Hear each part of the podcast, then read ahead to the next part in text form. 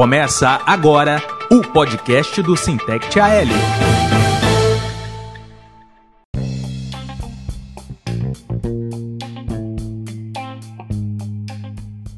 Companheirada, sejam todos muito bem-vindos ao episódio de número 3 do podcast do Sintec AL.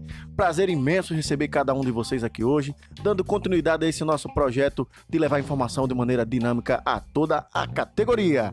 Hoje teremos dois assuntos muito importantes para debater com vocês. O primeiro deles será o atraso das correspondências que estão vindo de Recife para o estado de Alagoas. E o segundo assunto será sobre o relatório do senador Márcio Bitar, que foi apresentado lá na Comissão de Assuntos Econômicos do Senado, é o relatório sobre a privatização dos Correios. Estarão aqui comigo hoje o companheiro Alisson Guerreiro, presidente do sindicato, e o companheiro Flávio Show, diretor do Sintec AL.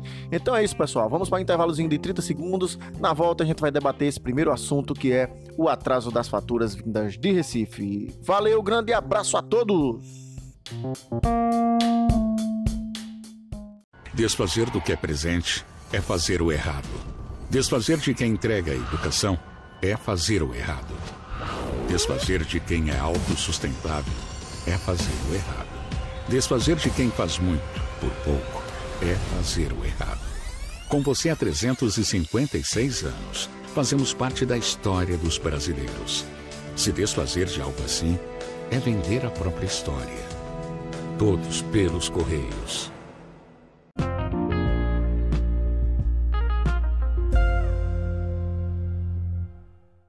Voltamos agora para o nosso primeiro bloco. E nesse primeiro bloco a gente vai tratar de um problema específico que está acontecendo aqui na Superintendência Regional de Alagoas, que é as faturas que estão vindo de Recife têm constantemente chegado atrasadas aqui e quando os carteiros saem para distribuição, muitas vezes essas faturas já estão vencidas, e com isso gerando um transtorno muito, muito grande em virtude da reclamação que os clientes fazem com os carteiros.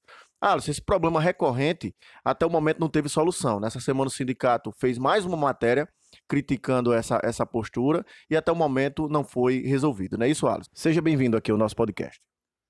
Sim, Altanes. É, infelizmente, esse problema vem ocorrendo durante muito tempo a Gerai, que é responsável por, por a entrega de correspondência, né? E de encomendas, ela não, não toma nenhum posicionamento para resolver essa situação, não entra em contato com o Recife para resolver de vez essa situação, já que o, o, problema vem de, já de lá de Recife, e os carteiros continuam a receber reclamações quando vai entregar as correspondências com o prazo vencido, né, com a correspondência vencida, e as reclamações são grandes.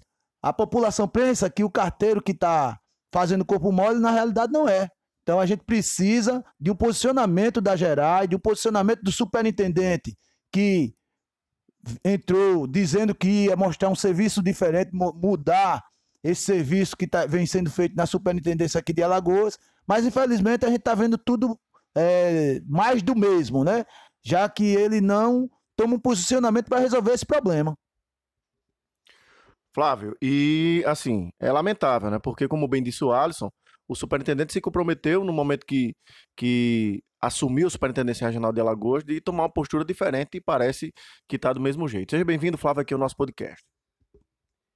Verdade, Altanes. A gente, inclusive, a gente é, recebeu aqui o novo superintendente, né? A gente pensando que, que a gente ia estar tá em, em outro patamar, né? Aí é até bom lembrar aí, a gente está tá falando sobre um estado que tem uma deficiência muito grande em, em quase tudo, e a gente apostou algumas fichas aí no novo superintendente, mas esse tipo de situação que já vem ocorrendo, como o Alisson bem colocou, há muito tempo, é, o superintendente ainda não conseguiu resolver. Sequer, é, eu acho que deveria pelo menos é, entrar em contato com o Recife. A gente não sabe bem da logística, como é que funciona essa questão dos, dos, dos contatos entre os superintendentes, mas que é um problema que vem se arrastando há muito tempo e que dá para resolver. Eu acho que está faltando aí um pouquinho de, de, de, força de vontade, um pouquinho de, de mais empenho aí, porque no final quem paga é ou é o carteiro que está na ponta ali, junto com o cliente, né, que recebe as suas correspondências, como bem o Alisson falou, já vencidas. Pois é, então vamos aguardar aí o posicionamento da superintendência da Gerai para resolver de forma definitiva esse problema, para acabar com todos esses, esses, esses transtornos que tanto a categoria como os clientes aqui em Alagoas vêm passando. É, fechamos agora o nosso primeiro bloco.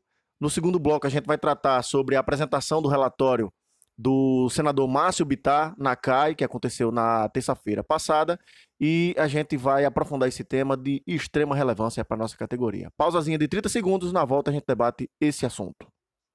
Atenção Senado Federal. Oito motivos para a não privatização dos Correios. Os Correios geram lucro. Presentes em todo o Brasil. Atendimento igualitário. Emprega 90 mil trabalhadores. Maior empresa de logística da América Latina. Inclusão bancária em 2 mil municípios. Uma empresa autossustentável. Privatizar é provocar um apagão postal. Senhores senadores, o que é do povo não se vende. Votem não à privatização.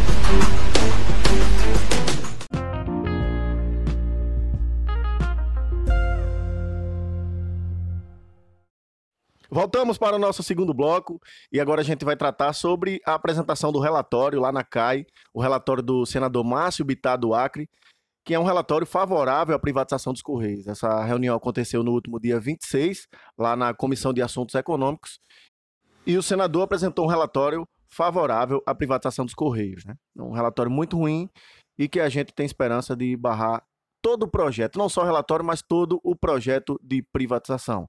Alisson, quais as suas impressões aí dessa, dessa apresentação lá na CAI e quais os desdobramentos após esse, a votação desse relatório? Bem, Altanes, a gente viu nessa terça-feira na CAI a apresentação de um relatório por parte do senhor senador Márcio Bitar, um, um relatório muito ruim, cheio de lacunas, não definindo como é que ficaria sequer se os Correios fossem privatizados, como é que ficaria os serviços postais para o país. E a gente sabe, e ele demonstrou nessa reunião, que não tem soluções boas para o povo brasileiro. Demonstrou que se o Correio vier a ser privatizado, é, as tarifas vão aumentar e muita gente vai ficar sem é, os serviços de Correios. Então, a gente espera que no dia 9, que ficou marcado para o dia 9 essa votação, é, desse relatório na Comissão de Assuntos Econômicos, ele seja rejeitado lá já na, na CAI, no dia 9, e que possa o Senado Federal botar uma pedra nesse assunto de vez, fazer com que esse assunto não volte mais e que a gente siga para frente, siga caminhe para, para frente, não para trás, é como o governo federal quer. Caminhe para que o Correio seja valorizado, os trabalhadores dos Correios sejam valorizados e que a gente consiga melhorar os serviços dos Correios para atender a população brasileira. Flávio, existia a expectativa desse relatório ser votado nessa última reunião, né? mas houve um, um, um pedido de vistas coletivas e com isso ficou para o dia 9, não é isso, Flávio? Pois é, Altanes. É, antes de falar da reunião da CAI, é importante a gente dizer o seguinte: a gente está falando de um projeto de lei inconstitucional. E esse foi um dos motivos em que o senador Paulo Paim ele interveio, colocou muito bem esse ponto de vista, porque existe uma, uma, uma dificuldade, na verdade, uma resistência do, do relator, da própria CAI, em levar esse projeto para discussão na CCJ. E aí, por que essa resistência? Porque sabe que se sair esse projeto, sair da CAI e passar pela CCJ, com certeza ele vai ser dado como inconstitucional. Então, esse foi um ponto muito bem colocado pelo senador Paim. Paulo Rocha também interveio nesse sentido. E a gente fica nessa expectativa. Se é bom o projeto para o país, como foi colocado lá na CAI, na discussão, que se passe por todas as comissões. O que a gente quer é que seja discutido com calma, que esse projeto ele, ele, ele ele tem uma discussão ampla com a sociedade, com os sindicatos, com os trabalhadores, para que não fique nenhuma pergunta sem resposta.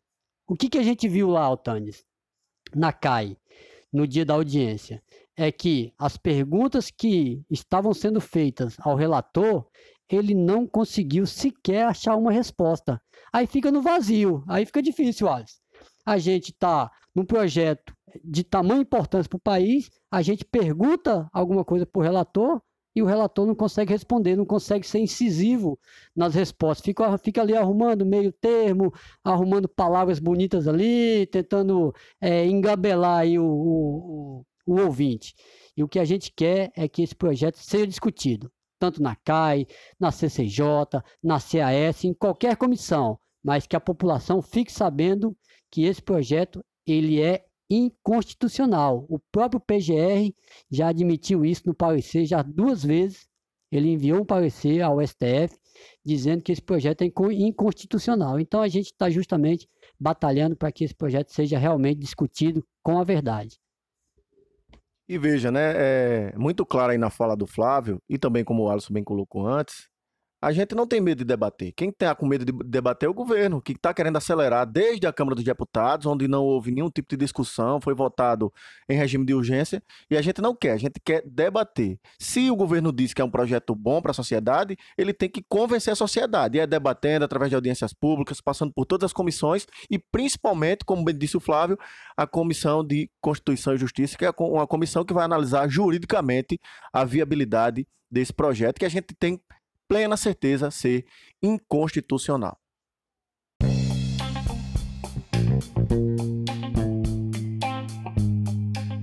Então é isso, pessoal. Chegamos ao final de mais um podcast do Sintec TL. Gostaria de agradecer aqui ao Alisson pela participação. Valeu, Alisson.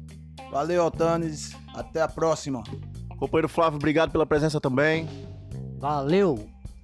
Então, companheirada, firmes e fortes, vamos aí continuar na luta. Acompanhe nossas redes sociais, nosso site para sempre ficar bem informado. E na semana que vem faremos o nosso podcast de número 4. Grande abraço a todos, valeu! Você ouviu o podcast do Sintect AL.